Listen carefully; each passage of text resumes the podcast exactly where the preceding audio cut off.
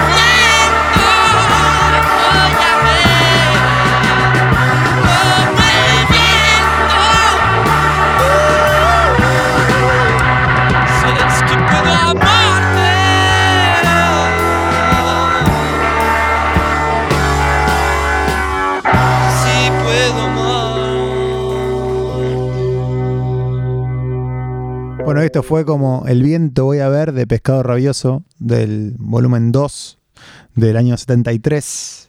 También eh, la banda, la segunda banda formada por, por eh, el Flaco Spinetta, eh, que arranca con unos machaques bastante rockeros, bastante pesaditos para la época. Después vuelve a parecerse un poco más al blues rock de la época, pero eh, ya también eh, volvemos a insistir con el tema de que influenció mucho a, las bandas de metal.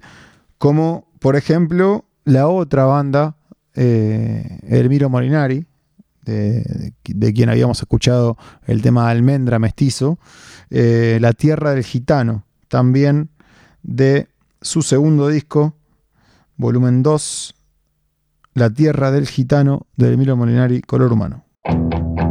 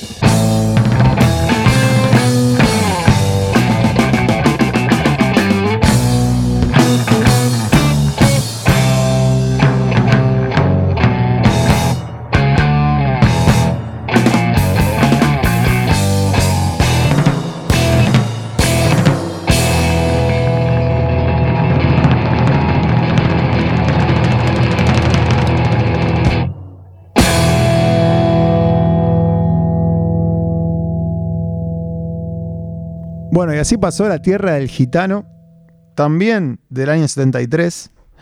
Eh, pero, pero vemos cómo, cómo estos temas de estas bandas arrancaban siendo pesados y volvían a sus raíces de blues rock, volvían a... Pero todavía no se animaban a generar esta cosa del metal que después se terminó formando eh, años después.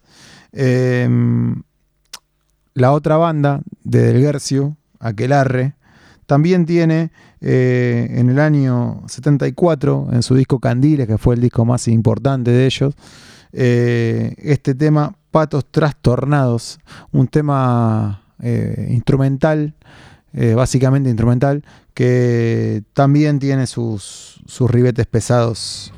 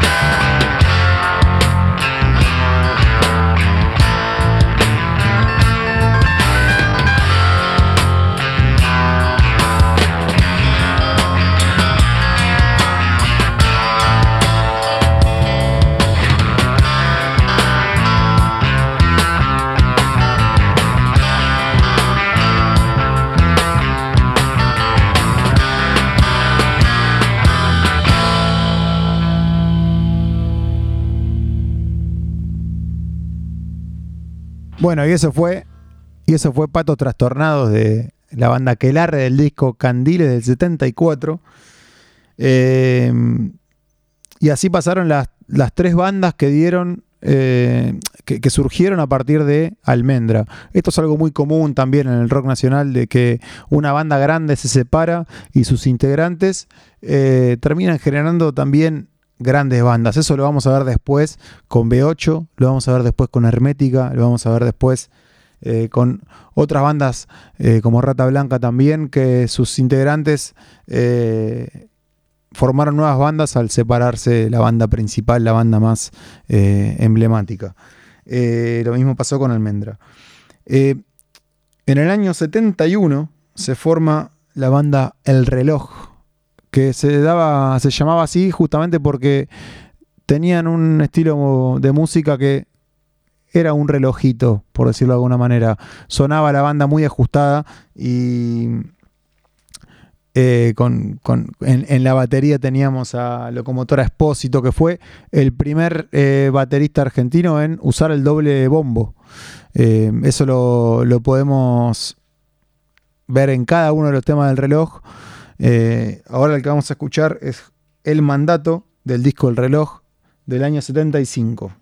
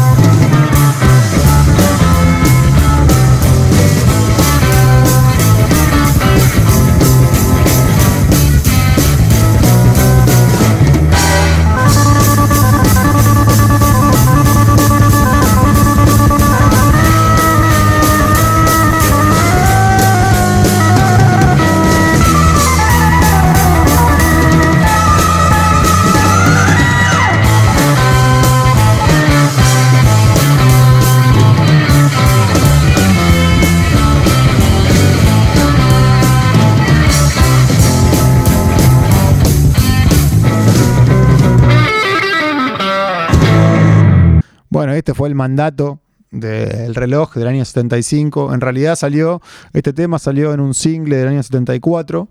eh, y la pegó mucho, la pegó fuerte. Porque justamente el reloj venía a mostrar un sonido completamente distinto, más acelerado, más eh, ajustado, más rockero, más pesado. Ya como, como vamos viendo, cada tema a medida que avanzan los años, es, cada vez un poco más pesado, un poco más metalero. eh, ya, lo, como, decíamos antes, Locomotora Expósito implementa el doble bombo, que para la época era, en Argentina era algo totalmente desconocido. Eran, eran pocas las bandas también que a nivel mundial ut- utilizaban el doble bombo. Creo que The Who, eh, eh, y no, no, no recuerdo otras más, pero había algunas más, pero eh, principalmente era The Who el que tenía doble bombo. Eh, acá en Argentina el reloj fue la primera y lo que cuenta siempre el locomotor expósito es que él iba a los recitales con sus dos bombos, caía a, a los lugares para tocar y la gente pensaba que el segundo bombo era de repuesto, pero se sorprendían cuando veían al loco este con dos bombos dándole para que tenga. Eh, hablamos de Papo. Habíamos hablado de Papo en su momento. Eh, bueno, justamente Papo, eh, cuando después de sus seis, seis volúmenes de, de Papos Blues, él se va a Brasil eh, buscando un, un sonido un poco más, más pesado y vuelve armando con el negro Medina y, un baterista brasilero, eh, arma Aero Blues, que es una banda que eh, tiene un solo disco, pero es un disco que ya empieza a, hacer una transición hacia directamente eh, el metal. Vamos a escuchar del disco Aero Blues, de la banda Aero Blues, del 77, Vamos a buscar la luz.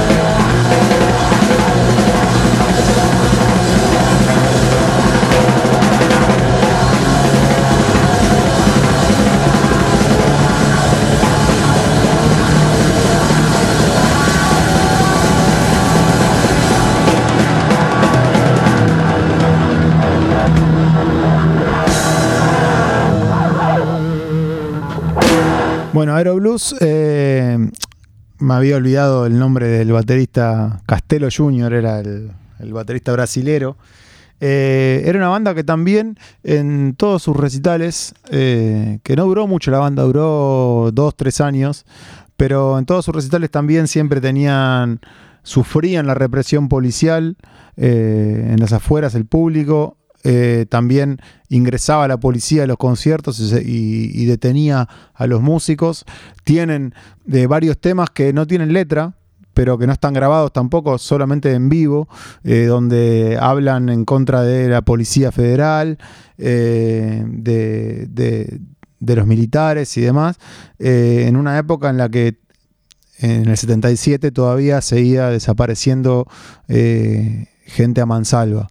Seguían torturando en todos los centros de en todos los centros clandestinos de detención, seguían torturando y desapareciendo gente. Eh, Papo, eh, como les decía, es al- alguien fundamental en la historia de- del metal argentino porque fue el principal de los pioneros.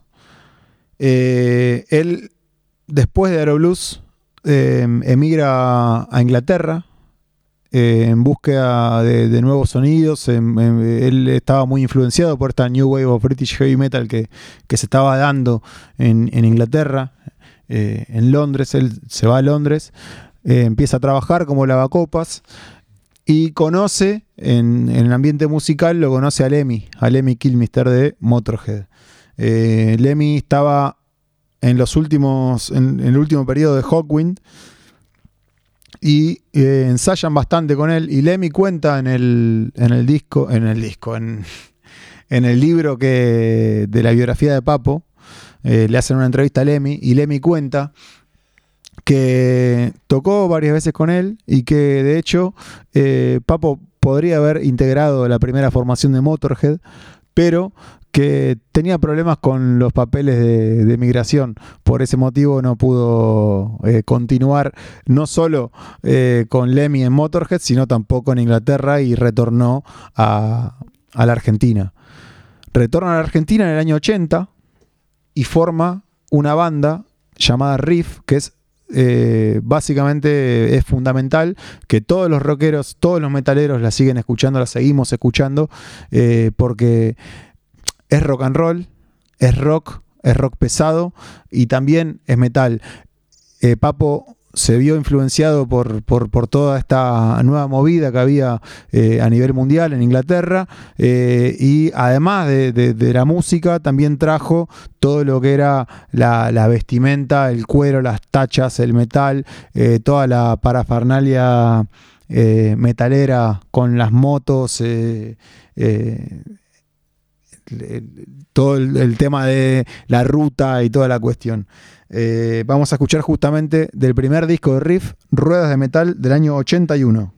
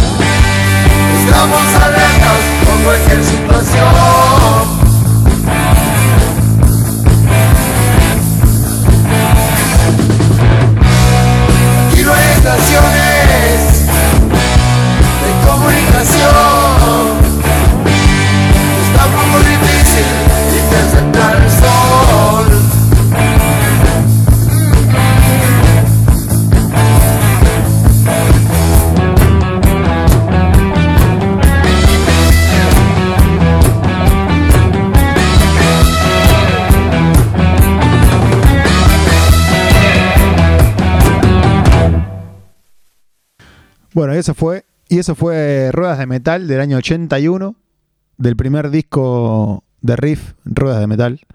Eh, siempre terminaban mal los recitales de Riff. Terminaban mal en el sentido de que siempre eh, se pudría todo entre la policía, el público, eh, la banda. Bueno, Riff en el año 82 convoca a B8, la banda con la que comenzamos a hablar de- del metal argentino, convoca a B8 a tocar en un festival de, de rock llamado Buenos Aires Rock en el año 82, eh, junto con un montón de otras bandas que eh, eran de rock nacional, pero que estaban más influenciadas por el movimiento hippie y demás. Eh, bueno, en ese recital se pudrió todo porque la gente no esperaba un sonido como el de B8, no esperaba, no le gustaba mucho el sonido de Riff tampoco a ese tipo de público, pero mucho menos el de B8 que ya era abiertamente eh, metalero, abiertamente heavy metal. Eh, así que bueno, en- es, en es- es en ese recital donde eh, Iorio ante ante el, quilombo que se había armado y ante con, todos los hippies revoleándole cosas a, a la banda porque sonaba totalmente distinto a lo que ellos esperaban, a lo que ellos querían, eh, es donde Iorio dice, y los hippies que se mueran. Así que bueno, así fue eh, como tenemos todos los pioneros del metal cómo fuimos escuchando a todos los pioneros del metal eh, nacional y vamos a cerrar eh, este capítulo con un tema de B8 del segundo disco de B8 Un Paso Más en la Batalla del año 84 eh, que es un tema emblemático de la banda que se llama Ideando la Fuga.